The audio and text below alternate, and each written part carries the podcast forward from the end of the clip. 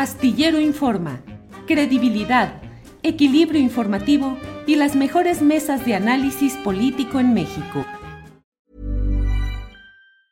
As a person with a very deep voice, I'm hired all the time for advertising campaigns. But a deep voice doesn't sell B2B, and advertising on the wrong platform doesn't sell B2B either. That's why if you're a B2B marketer, you should use LinkedIn ads. LinkedIn has the targeting capabilities to help you reach the world's largest professional audience. That's right, over 70 million decision makers all in one place. All the big wigs, then medium wigs, also small wigs who are on the path to becoming big wigs. Okay, that's enough about wigs. LinkedIn ads allows you to focus on getting your B2B message to the right people. So, does that mean you should use ads on LinkedIn instead of hiring me, the man with the deepest voice in the world? Yes. Yes, it does. Get started today and see why LinkedIn is the place to be to be. We'll even give you a $100 credit on your next campaign. Go to linkedin.com slash results to claim your credit. That's linkedin.com slash results. Terms and conditions apply. Tired of ads barging into your favorite news podcasts? Good news. Ad-free listening is available on Amazon Music for all the music plus top podcasts included with your Prime membership. Stay up to date on everything newsworthy by downloading the Amazon Music app for free or go to amazon.com slash news ad free. That's amazon.com slash news ad free to catch up on the latest episodes without the ads. Marta, buenas tardes. Buenas tardes, Julio. Es un gusto estar contigo. Efectivamente, días de ajustes eh, técnicos. Y yo Sí. agradezco también estos, este cambio porque el proceso de verificación de mi auto me llevó más tiempo de lo, de lo que había Así calculado. sucede. Pero bueno. Así eh, sucede. Pero gracias por estar con nosotros, Marta. no, Marta, leí algunos de tus eh, tweets, sí. eh, pero te quiero pedir que nos digas cuál es tu opinión sobre las declaraciones del presidente de la República ayer y hoy en relación con España. Mira, yo creo que fueron unas declaraciones en general sorpresivas para todos los que los escuchamos, tanto en México y en España. He hablado con muchos amigos en España y están sorprendidos, no entienden qué pasó ahí. Y, eh, fueron sorprendentes porque él mismo había dicho que le iba a pedir a, a Quirino Ordaz eh, darle un nuevo impulso a las relaciones y bueno, después de un larguísimo periodo de espera por el beneplácito, el beneplácito se concedió. Se supone que ya se iba a empezar eh, todo este trámite de aprobación en el Senado y que por lo tanto íbamos a entrar a una nueva etapa en las relaciones bilaterales eh, que, que todo el mundo esperábamos iba a ser más constructiva.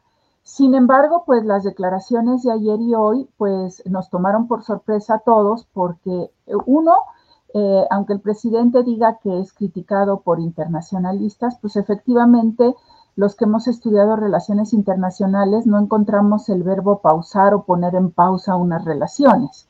Se rompen, se congelan, se enfrían. Hoy ya matizó y explicó que es un enfriamiento pero al mismo tiempo dice que Quirino Ordaz va a seguir trabajando en las relaciones económicas. Entonces parece haber ahí una contradicción que quizás no entendemos.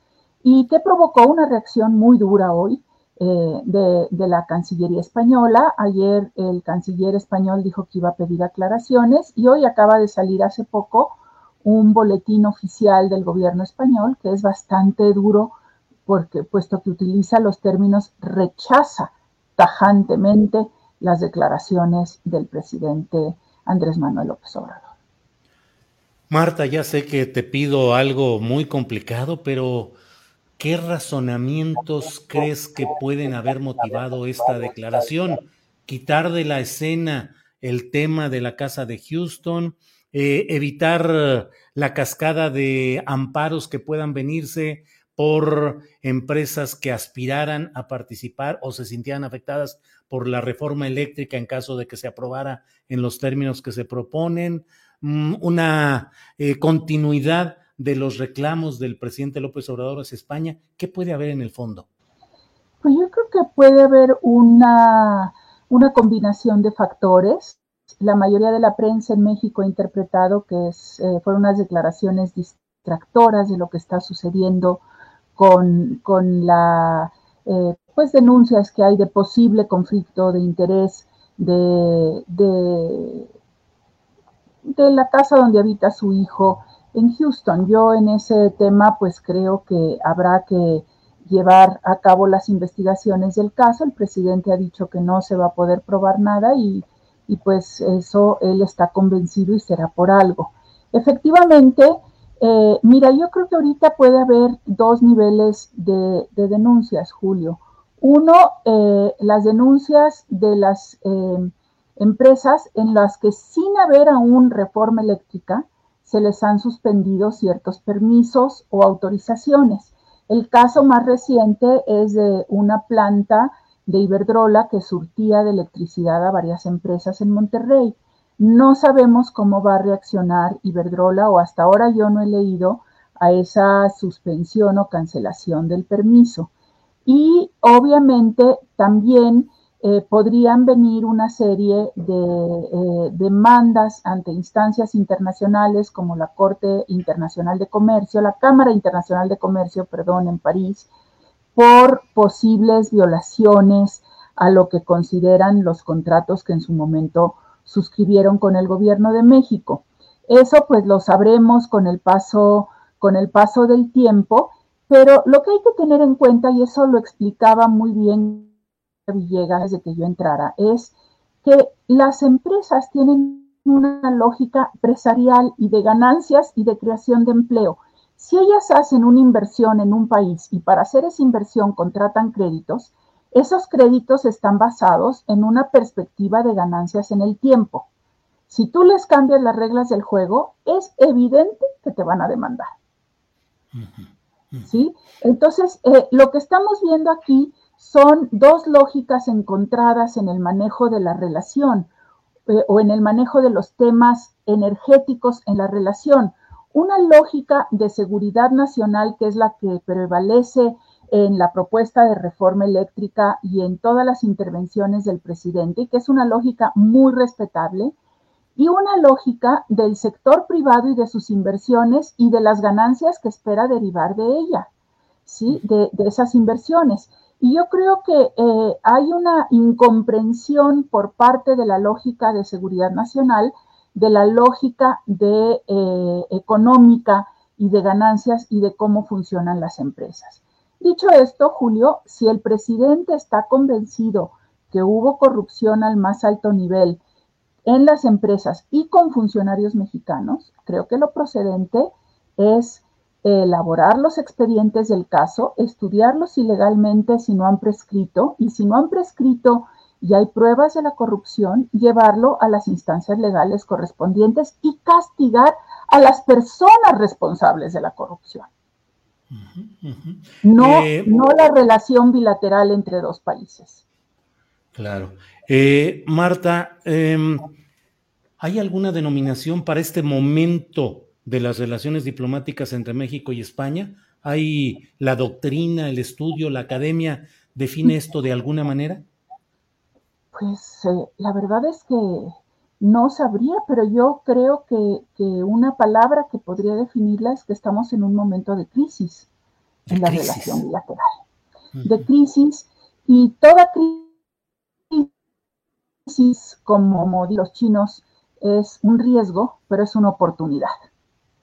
Y entonces eh, eh, creo, eh, quizás por mi deformación diplomática de siempre tratar de construir y, remediar los malos entendidos y, sacar adelante las crisis para evitar justamente llegar a situaciones que sean todavía más deplorables, creo que hay que leerlo como una crisis que nos presenta la oportunidad de poner sobre la mesa dónde están nuestros encuentros y desencuentros y, salir adelante.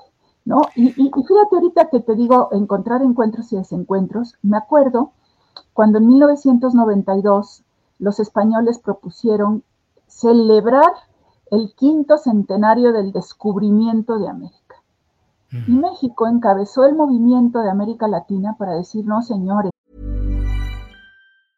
As a person with a very deep voice, I'm hired all the time for advertising campaigns. But a deep voice doesn't sell B2B, and advertising on the wrong platform doesn't sell B2B either. That's why, if you're a B2B marketer, you should use LinkedIn ads. LinkedIn has the targeting capabilities to help you reach the world's largest professional audience. That's right, over 70 million decision makers all in one place. All the big wigs, then medium wigs, also small wigs who are on the path to becoming big wigs. Okay, that's enough about wigs. LinkedIn ads allows you to focus on getting your B2B message to the right people. So, does that mean you should use ads on LinkedIn instead of hiring me, the man with the deepest voice in the world? Yes. Yes, it does. Get started today and see why LinkedIn is the place to be to be. We'll even give you a $100 credit on your next campaign. Go to linkedin.com slash results to claim your credit. That's linkedin.com slash results. Terms and conditions apply. Tired of ads barging into your favorite news podcasts? Good news. Ad-free listening is available on Amazon Music for all the music plus top podcasts included with your Prime membership. Stay up to date on everything newsworthy by downloading the Amazon Music app for free or go to amazon.com slash news ad free. That's amazon.com slash news ad free to catch up on the latest episodes without the ads. No hay nada que celebrar porque tuvimos consecuencias terribles. Vamos a conmemorar, que quiere decir recordar juntos, el encuentro de dos mundos, porque América ya existía, independientemente de que llegara a España o no. Y creo que así como en 92 se buscó esa salida, creo que en este momento hay que buscar también una salida eh, para este momento de crisis en las relaciones bilaterales. Marta, si estuvieras frente a un grupo de estudiantes de relaciones internacionales en el Instituto Matías Romero y tuvieras que iniciar tu clase, ¿cómo les propondrías este caso de lo que está sucediendo? ¿Sería un caso para estudiar qué? Sería un caso para estudiar eh, las diferentes concepciones que hay entre un país y otro sobre la participación del sector privado y el peso del sector privado en las relaciones bilaterales y cómo eh, debe a veces de compartamentalizarse eh, los diferentes temas de la relación para que un tema que obedece sobre todo a inversiones del sector privado no contamine otro tipo de relaciones como son las relaciones políticas, culturales y de hermandad que existen entre los dos países.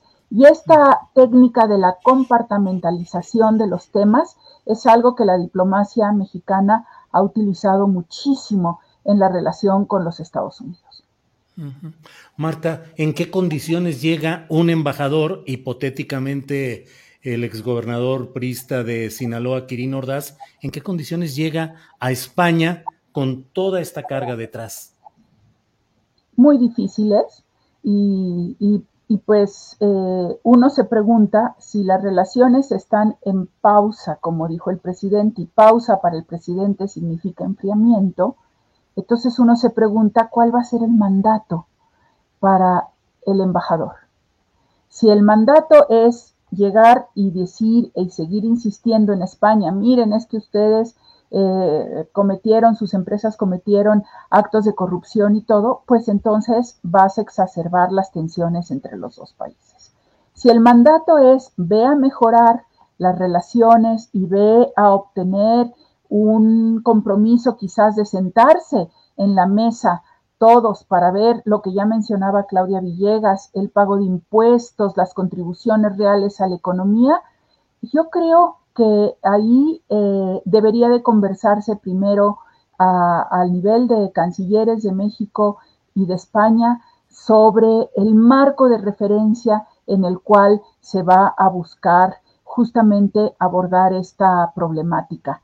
Y yo lo digo, Julio, yo estoy totalmente de acuerdo con lo que decía Claudia. Hay muchas empresas que han abusado del régimen fiscal, que efectivamente no pagan sus impuestos en México, sino en paraísos fiscales y aquí yo les diría, bueno, pues vamos a invitarlos a cenar, les ponemos la canción de Joan Manuel Serrat de la fiesta.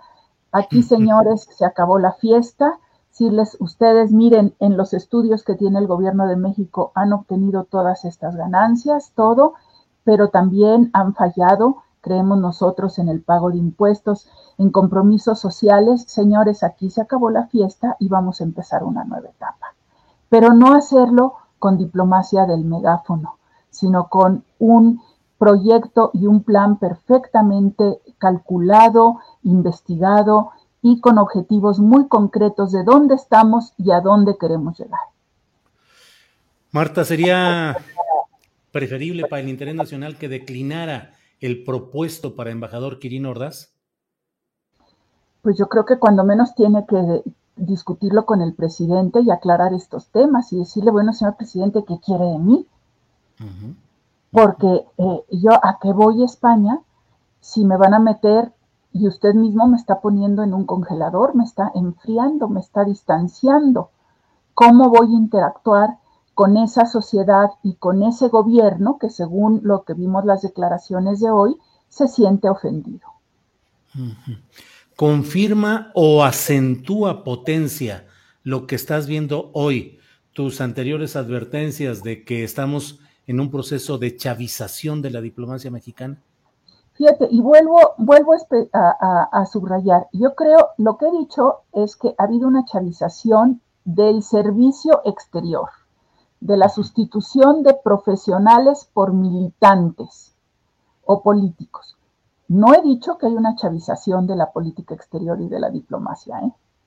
Eso no, eso seguimos, creo, hasta ahora siendo muy firmes muy apegados a los principios de política exterior. Creo que seguimos actuando en el marco de la muy respetada política exterior y diplomacia mexicana, eh, quizás a veces rayando en el límite de, de lo que estábamos acostumbrados, pero creo que seguimos siendo fieles en la diplomacia mexicana, en la política exterior de México, a los principios eh, contenidos en el artículo 89 constitucional, que por cierto son una reproducción del artículo 2.5 de la Carta de Naciones Unidas. Marta, te agradezco mucho que hayas tenido la amabilidad de atender esta llamada y poder comentar sobre todo este tema tan candente y tan polémico. Cierro solo preguntándote, ¿el presidente de México lesionó el interés nacional de México con estas declaraciones hacia España? Yo creo que él siente que no, yo creo que él siente que está defendiendo el interés nacional de México. Y aquí llegamos a otra pregunta muy práctica, pero también muy académica. ¿Cuál es el interés nacional de México y cuáles son los límites? Si el interés nacional de México se define un poco, como decía Claudia, en atraer, en crear empleos, atraer inversión para crear empleos, porque eso nos va a llevar a un desarrollo, a un crecimiento económico, podríamos decirlo que sí lo lesionó. Si, eh, si al contrario el interés nacional se identifica como eh, acusar a todos aquellos que se perciben como que han abusado de, eh, del marco jurídico mexicano y de las relaciones políticas, pues habrá quien diga que no, que se estuvo defendiendo el interés nacional. Aquí lo que creo que hay que definir, y eso es algo en lo que yo veo ausente del debate, es dónde está el interés nacional de México en la relación con el sector privado mexicano, con el sector privado internacional y dónde está ese interés nacional en los temas de energía, en la defensa de la seguridad nacional a todo costo, a toda costa, o en eh, la garantía de acceso a tarifas eléctricas, a empleos, todo, que den una mejor calidad de vida a los mexicanos. Marta, muchas gracias por esta oportunidad, gracias por tus palabras y seguro que seguiremos hablando sobre estos temas que van a ir caminando, Marta. Seguramente que sí, Julio, porque hay una cosa que sí eh, yo reconozco. Qué bueno que la opinión pública está cada vez más consciente interesada en la importancia de lo que sucede en el mundo y en las relaciones con otros países para México, porque no vivimos ni podemos vivir en la autarquía. Gracias, Marta, y buenas tardes. Gracias, buenas tardes, Julio. Gracias a ti, muy amable. Tired of ads barging into your favorite news podcasts? Good news. Ad-free listening is available on Amazon Music for all the music plus top podcasts included with your Prime membership. Stay up to date on everything newsworthy by downloading the Amazon Music app for free or go to amazon.com slash news ad free. That's amazon.com slash news ad free to catch up on the latest episodes without the ads. ¿No te encantaría tener 100 dólares extra en tu bolsillo? Haz que un experto bilingüe de TurboTax declare tus impuestos para el 31 de marzo y obtén 100 dólares de vuelta al instante. Porque no importa cuáles hayan sido tus logros del año pasado, TurboTax hace que cuenten. Obtén 100 dólares de vuelta y tus impuestos con 100% de precisión. Solo con Intuit TurboTax. Debes declarar para el 31 de marzo. Crédito solo aplicable al costo de la presentación federal con TurboTax Full Service. Oferta sujeta a cambios o cancelación en cualquier momento. Para que te enteres del próximo noticiero, suscríbete y dale follow en Apple, Spotify, Amazon Music, Google o donde sea que escuches podcast. Te invitamos a visitar nuestra página julioastillero.com.